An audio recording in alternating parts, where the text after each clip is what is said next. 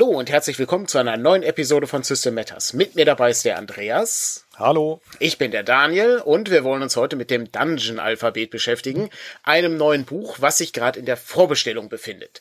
Andreas, du hast ja am Dungeon-Alphabet mitgearbeitet, du hast ja mit mir zusammen die Redaktion gemacht. Worum geht's im Dungeon-Alphabet? Was ist das für ein Buch? Also das Dungeon-Alphabet ist entstanden über eine Blogartikelreihe von Michael Curtis, der ja inzwischen, soweit ich weiß, Vollzeit hauptberuflich bei Goodman Games arbeitet. Mhm. Also er macht wahnsinnig viel für Goodman Games. Ne? Der hat also irgendwie ein oder zwei von diesen äh, Original Adventures Reincarnated äh, hat er betreut und äh, der schreibt auch immer wieder DCC-Abenteuer und hat irgendwie eine Box gemacht hier, äh, Shutter Mountain und so. Ja, und der also Langmar natürlich ne? auch, ne? La Langmar, stimmt. Oh ja, da hat er auch riesig viel Arbeit reingesteckt. Ne? Ist ja auch sogar zum äh, Leiber Estate äh, gefahren und hat da was gesucht, worüber er noch schreiben könnte und so. Wahnsinn. Wie auch immer, jedenfalls hat der eine Blogartikelreihe geschrieben, bevor er bei Goodman gelandet ist und er hat einfach so ein Alphabet gemacht, also das kleine ABC äh, des Dungeon Designs und hatte dann eben A is for Altars und äh, D is for Doors and D is also for Dragons und sowas. Mhm. Und Goodman Games fand das so cool, die haben gesagt, weißt du was, wir machen dann ein Buch draus und zwar wollen wir das sehr hübsch machen mit sehr viel Bildern. Wir machen quasi ein Bildband mit Informationen über Dungeons und äh, erweitert auch bitte deine Blogposts um jeweils eine Tabelle mit Inspirationen. Und da kam dann das ursprüngliche Dungeon-Alphabet raus. Damals noch 48 Seiten lang oder sowas im Original.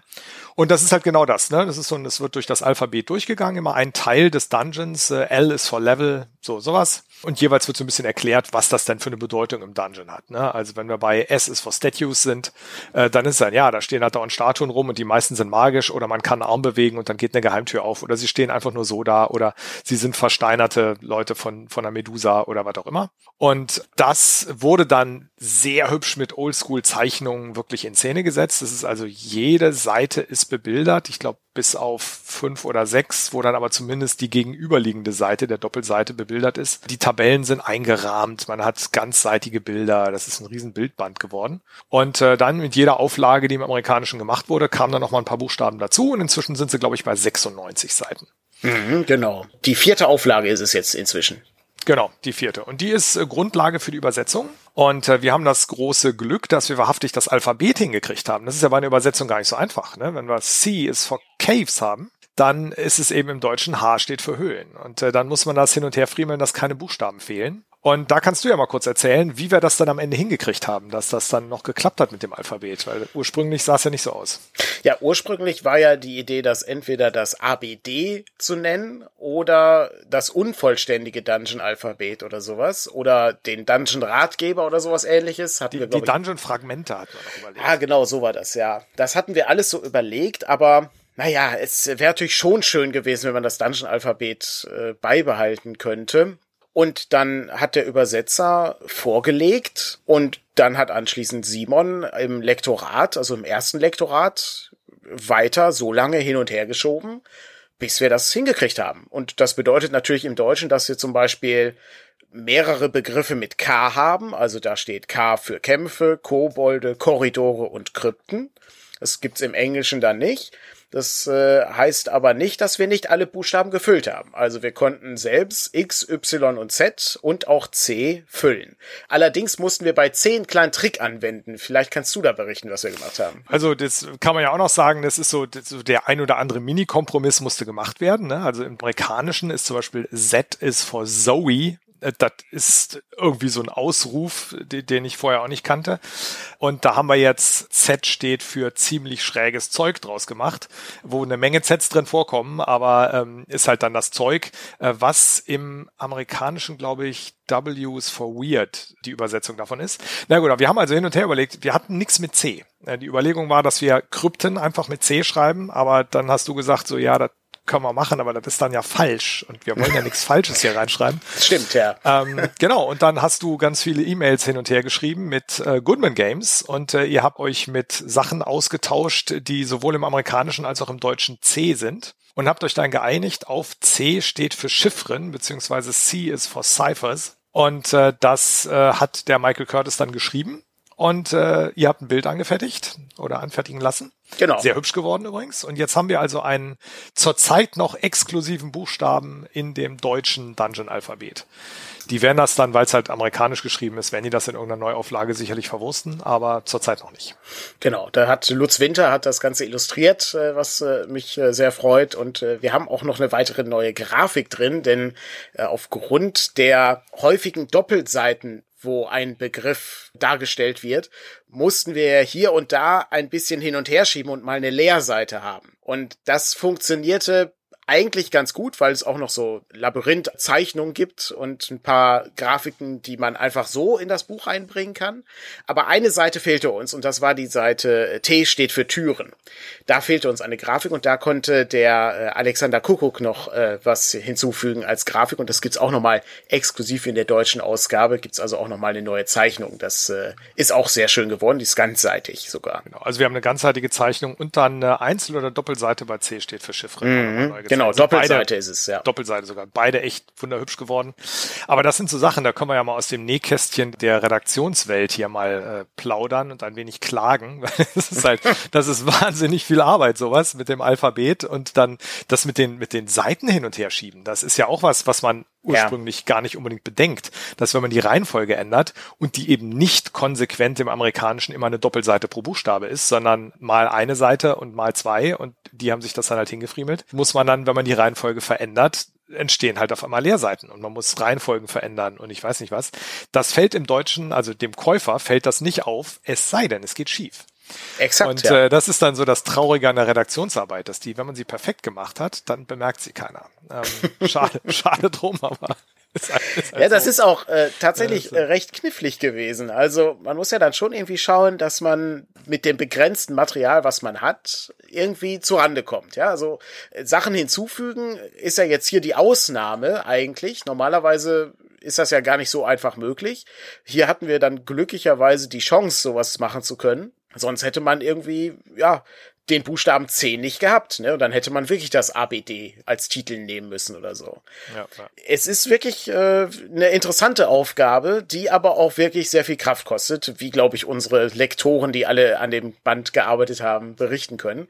Also da hat der Simon hat ja das Erstlektorat gemacht, aber dann haben wir noch ein zweites Lektorat gemacht und anschließend auch noch mal ein drittes Lektorat. Also da haben äh, Simon, Marco und Jonas alle dran gearbeitet und die Alia hat dann auch noch mal die Rechtschreibung korrigiert. Plus äh, Andreas und ich, die dann auch nochmal drüber gegangen sind. Und ja. zum Schluss hat sich Stefan das Ganze auch nochmal angeschaut, damit das wirklich auch alles ganz sauber ist. Es gibt aber noch eine andere Besonderheit bei diesem Buch, denn die US-Ausgabe ist in einem normalen Rollenspielbuchformat und unsere Ausgabe ist in einem Großformat. Also das ist so ähnlich wie so ein Comic-Album. Warum haben wir das in so einem Großformat gemacht?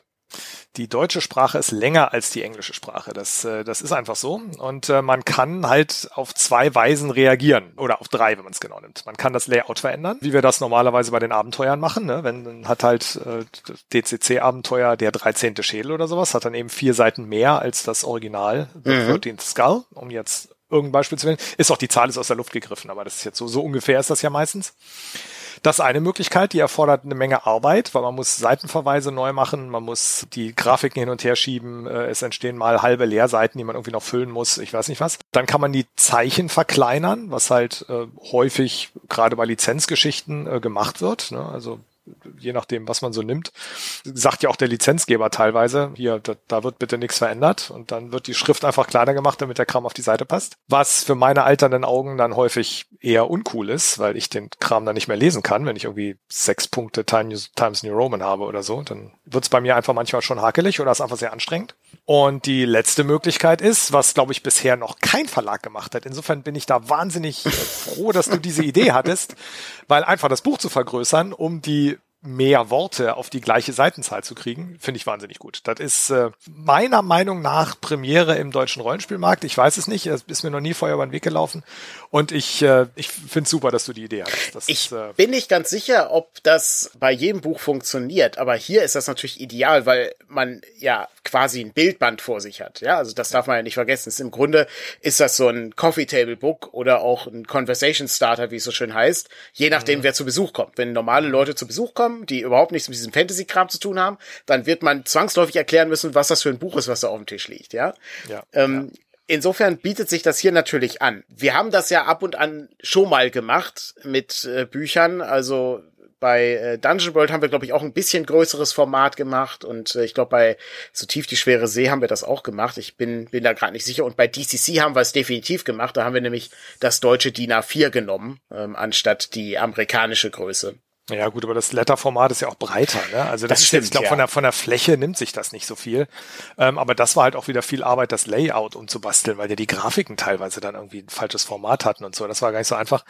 Aber ja, also äh, es ist halt das erste Mal, dass der Bildaufbau völlig identisch bleibt und einfach nur größer wird. Mhm. Das ist so, äh, ne, klar, ihr habt bei Dungeon World habt ihr ein anderes Format genommen, aber da ist ja auch das Layout komplett neu und da fällt das dann nicht so ins Gewicht. Ne? Das, dann, das recht, ja. Also das ist auf jeden Fall eine sehr schöne Sache, weil eben das Schöne an dem Band ist ja, dass wir sowohl inspiriert werden durch den Text als auch durch die Bilder. Also der Aufbau, ja. den hattest du ja gerade schon gegeben. Ne? Also wir haben immer viel Bildmaterial und dann gibt es eine kurze Beschreibung, zum Beispiel von D steht für Drachen. Dann wird eine kurze Beschreibung gegeben, was Drachen so beinhaltet und warum Drachen so gefährlich sind.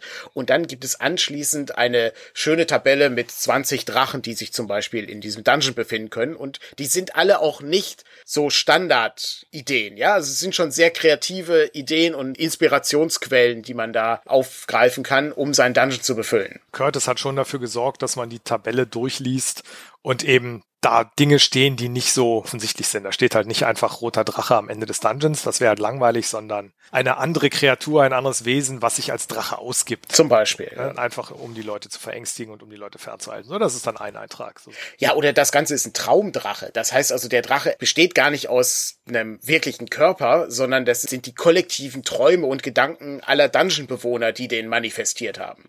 Das ist also schon ein ganz cooles Ding, was auch den ganzen Dungeon dann sozusagen ein bisschen designt oder in eine Richtung schiebt, auf die man vielleicht vorher nicht gekommen ist. Man muss wissen, worauf man sich da einlässt. Das ist halt äh, keine Betrachtung von realistischen Raumaneinanderreihungen, äh, wo man dann irgendwie eine Erklärung kriegt, wie das zustande kommt, sondern es geht halt wirklich um die um die mythische Unterwelt, wo man Abenteuer drin erlebt. Ne? Also es ist die Story und was wir da erleben, ist weit wichtiger als äh, die Frage, was denn die Monster da unten essen äh, oder wo sie auf Toilette gehen oder so. Sollte man bedenken. Aber da macht der Band auch keinen Hehl draus. Also man, man sieht den, man sieht das Cover, man äh, schlägt das auf, guckt sich die Bilder an und weiß, in welcher Art Dungeon man sich befindet. Und äh, die Ideen sind halt gigantisch. Das ist äh, eine Riesenansammlung. Äh, macht Spaß, das durchzulesen, äh, fand ich jedenfalls ähm, die vielen Male, die ich es jetzt gelesen habe. Und äh, die, die Inspirationen sind schon ganz gut. Man kann halt auf den Tabellen würfeln. Das ist dann von W6 bis W24, glaube ich, ist so ziemlich alles dabei. Ich glaube, es ist sogar eine W100-Tabelle irgendwo. Stimmt, die Bücher haben eine W100-Tabelle. Da kannst du Buchtitel auswürfeln, die du in der Bibliothek findest zum Beispiel. Mhm, sowas, ne? Also B steht für Buch ist dann auch, ne? Und es sind so diese ganzen Elemente, die man, die man aus seiner Anfangszeit kennt, wenn man so alte Dungeons sich angeguckt hat, ne? So, so, zum Beispiel S steht für Statuen. Das hatte ich ja vorhin schon erwähnt, ne? Und es war halt einfach, dass in den alten Dungeons, die ich da damals gespielt habe, war ja meistens D und D, da war halt eine Statue, die irgendwo rumstand, war fast immer irgendwas Besonderes. Ne? Wie gesagt, man konnte den Arm bewegen, dass eine Geheimtür aufgeht oder sie wurde lebendig oder ihre Augen haben Laserstrahlen verschossen oder was auch immer. Irgendwas war immer mit den Statuen, irgendwas Magisches und da wird jetzt halt eine auch große Liste mit Ideen angegeben und sowas wird dann halt auch betrachtet. Und dass die Höhlen halt eventuell was anderes sind als die normalen Gänge und dass Treppenstufen halt auch häufig was Besonderes sind. Die meisten sind halt einfach irgendwie gemauert oder in den Stein geschlagen, aber es gibt halt auch Besonderheiten. Und ich weiß gar nicht, wie viel Treppen, die zu Rutschbahnen wurden, ich damals runtergesegelt bin, weil immer irgendwas gehört halt dazu. Ne? Das war ja auch Teil der, der Dungeon-Erfahrung. Und das wird hier alles aufgegriffen und mit Ideen untermauert. Neben Nostalgie ist es auch eine einfach eine schöne Quelle an Ideen. Genau. Was mir auch sehr gefällt an dem Buch. Also ich mag das, dass es eben keine Form von, wie baue ich ein Gewölbe auf, äh, Buch ist, sondern es ist wirklich ein Ideengeber. Wenn man einfach mal sich selbst hinsetzen möchte und was bauen möchte, dann kann man mit Hilfe der Begriffe, mit Hilfe der Grafiken und mit Hilfe der Tabellen eben sehr ungewöhnliche Abenteuerschauplätze gestalten. Und das ist eigentlich der Kern von diesem Buch. Also so funktioniert das am besten. Und das Tolle ist eben, dass es eben mit jedem Dungeon-artigen Spiel funktioniert. Ne? Wo immer Dungeons und Drachen vorkommen, ja, kann man das äh, eigentlich hervorragend benutzen, um daraus irgendwas zu machen. Aber es kann eben auch genutzt werden für Beyond the Wall oder für Dungeon Core Classics oder eben auch für den Schatten des Dämonenfürsten. Das würde alles funktionieren, weil die Ideen sind schon sehr kreativ. Ist, ich finde, es ist, es ist das Kondensat von Rollenspielbuch, weil ich kenne so gut wie keine Rollenspielkritik, äh, irgendwie Rezension von irgendeinem Ding, wo nicht erwähnt wird, ob man da als Leser viele Ideen für sein eigenes Spiel rausziehen kann oder nicht. Das ist ein wahnsinnig wichtiges Element. Und wenn man sich komplett auf das Ideengeben konzentriert, dann kommt das Dungeon-Alphabet bei raus. Das ist so ein, so ein alles, alles dafür gemacht, dass das ein hübscher Bildband ist. Wir haben jetzt sehr viel rumgeschwärmt. Ähm, ich finde das Buch auch wahnsinnig toll. Ich bin froh, dass ich da beteiligt bin. Und ähm, deswegen könnten wir jetzt ja mal einen Buchstaben raussuchen und vielleicht mal auf der Tabelle würfeln. Ja. Dann gucken wir noch mal, was bei rauskommt. Finde ich, finde ich eine ganz gute Idee. Wir nehmen einfach mal, weil du es gerade erwähnt hast, die äh, Höhlen. Also H steht für Höhlen. Und da gibt es eben diesen kleinen Einstiegstext, wo es dann heißt, dass Höhlen eben Gewölbe sind, die kein lebender Baumeister geformt hat. Das heißt also, hier findet man ganz andere Arten von Wesen und Kreaturen, die sich da herumtreiben. Und äh, das ist eine W10-Tabelle mit einzigartigen Höhlen. Und äh, ja, Andreas, würfel doch einfach mal mit einem W10 und dann schauen wir mal, was passiert. Da das völlig spontan äh, entstanden ist, die Geschichte, musste ich jetzt lange einen W10 suchen. Und, äh, ich würfel den jetzt auch mal kurz. Eine 2. Eine 2. Nummer der 2. Die Höhle hier ist instabil und Lärm, zerstörerische Zauber oder ähnliches könnte die Höhle zum Einsturz bringen. Da gibt es so eine kleine Prozentchance für. Und falls das passiert, wird die Gruppe entweder verletzt oder sie muss einen anderen Rückweg finden. Das finde ich zum Beispiel schon wieder ganz interessant, weil das die Gruppe einschränkt in ihren Fähigkeiten. Also da muss man jetzt sehr klug vorgehen und gleichzeitig kannst du natürlich das auch taktisch ausnutzen. Genau, das ist ja je nachdem, welches Spiel man spielt. Ne? Wir haben ja bei Oldschool-Geschichten ganz viel Ressourcenverwaltung. Und äh, da ist ja auch manchmal die Kritik des äh, Viertelstunden Arbeitstages, ne, dass die Leute losrennen, alle ihre Zauber verballern im ersten Kampf und dann erstmal wieder lagern. Das ist im Dungeon natürlich nicht so einfach. Man muss den Dungeon verlassen, weil es gibt Zufallsbegegnungen, es gibt äh, Dinge, die passieren können, etc. Und wenn man das dann nicht kann, weil eingestürzt ist, ist schon ganz spannend. Und selbst in modernen Spielen, wo das nicht ganz so akut ist, also auch D&D 5 arbeitet ja mit Rast und so, um jetzt einfach was anderes auszugreifen. Und auch die Rast ist dann halt im Dungeon schon ganz spannend. Wie sorge ich denn jetzt dafür, dass ich hier sicher raste, trotz Zufallsbegegnungen und ähnlichen Dingen? Ja, es äh, ist halt einfach eine, eine Veränderung im Abenteuer. Das, äh, die Geschichte ändert sich, ob ich da lang gehen muss oder einfach wieder zurück. Ja. Das Tolle ist natürlich, dass man auch einfach einen Punkt auswählen kann. Man muss ja nicht würfeln. Und äh, ich würde jetzt einfach mal Punkt 6 wählen, der gefällt mir auch sehr gut. Diese Höhle ist eine natürliche Echokammer. Jeder akustische Zauber hat hier eine doppelt so starke Wirkung. Und dann gibt's noch einen Verweis auf Echos. Das ist nämlich ein weiterer Begriff in dem Buch. Und äh, dann kann man eine kleine Kette bilden und gucken, was äh, irgendwie Merkwürdiges bei Echos noch passieren kann. Genau, es gibt, ich meine, bei Echos stand die, die Flüstergalerie, wo man an der einen Stelle was flüstert und an der anderen Stelle vom Dungeon wird das gehört. Das ist äh, entweder man kann halt andere hören, äh, die sich irgendwie unterhalten und weiß nicht genau, wo die sind, oder man sagt irgendwas und die Gegner kriegen das mit. Oder noch besser, du sprichst den Zauber und der wird aber irgendwo anders ausgelöst. Oh, noch, oh, mhm. auch sehr schön. Ja. Ja, sehr also das ist schon ganz cool gemacht und äh, da gibt's irgendwie schöne Verweise. Ich bin mir sicher, dass wir in äh, den weiteren Episoden, das wird so eine ganz kurze Reihe hier, wo wir das Buch einmal vorstellen und den Dungeon auch als Abenteuerschauplatz mal vorstellen wollen, dass wir dann beim nächsten Mal einen anderen Buchstaben nehmen zum Auswürfeln und gucken, was dann passiert. Gute Idee, machen wir so. Ja, und äh, wie es der Zufall will, läuft die Vorbestellung äh, just jetzt gerade. Das ist ja unglaublich. Wer hätte, wer hätte das, das gedacht? Ja, das, das ist ja schon ein komischer ja, Zufall. Ne? Genau. Bis zum, bis zum 24. September kann noch vorbestellt werden. Es gibt die normale Fassung und es gibt eine limitierte Fassung, äh, die im Leineneinband mit Schuber ist. Den Schuber stellen wir noch vor. Aber es ist halt also nicht nur ein neuer Einband, sondern auch ein Schuber, von dem ich schon das eine oder andere gesehen habe, der mir sehr gut gefallen hat. Und ähm, dann gucken wir mal, wie viele Leute zusammenkommen. Ich bin jetzt gar nicht ganz sicher, die limitierte gibt es nur während der Vorbestellung oder habt ihr hinterher auch noch welche? Während der Vorbestellung gibt es die limitierte Fassung zu bestellen und es gibt dann eine kleine Menge noch zusätzlich, weil du kannst ja nie sicher sein, ob der Versand auch glimpflich abläuft. Ja, das heißt also, du musst so ein paar in der Rückhand haben, äh, falls mal irgendwie was passiert, damit du das austauschen kannst. Aber unfassbar viel mehr wird es nicht geben. Also es wird schon eine Auflage sein und das wird auch nicht nochmal nachgedruckt.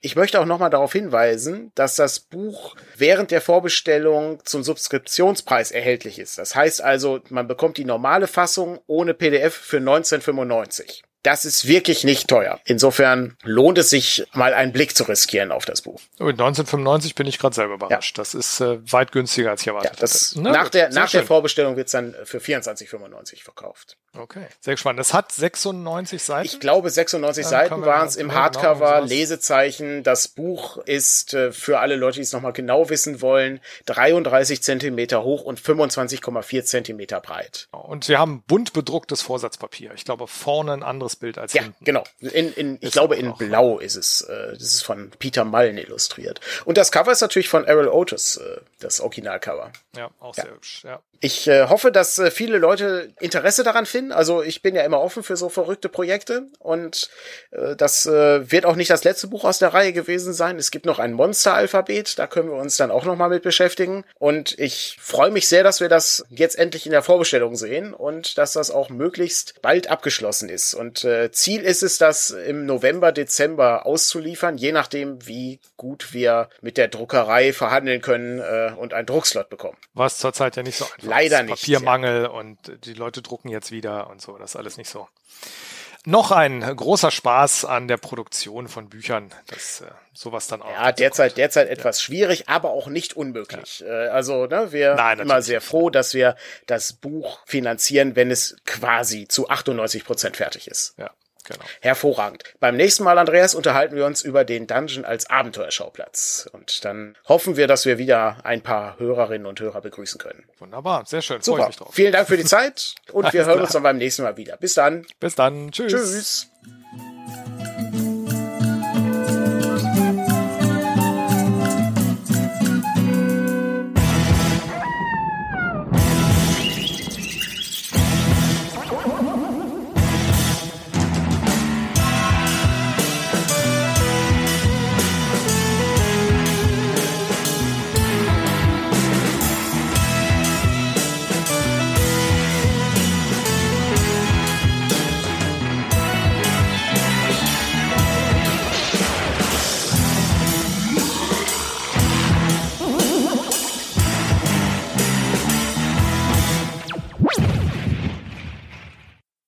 Außergewöhnliche Intro und Outro stammt von Konrad Rodenberg alias Kid Icarus und trägt den Titel und plötzlich Fright and Magic. Ihr könnt mehr über ihn erfahren auf www.kidicarus.de, alles zusammengeschrieben und das Ganze wurde gemastert von Robert Hausburg. Vielen Dank nochmal für das Intro, Konrad. Ich freue mich sehr darüber, dass das geklappt hat. Damit endet dann auch unsere Folge und beim nächsten Mal gibt es weitere Abenteuer rund um DCC. Viel Spaß noch mit dem Spiel und wir hören uns. Bis dann. Tschüss.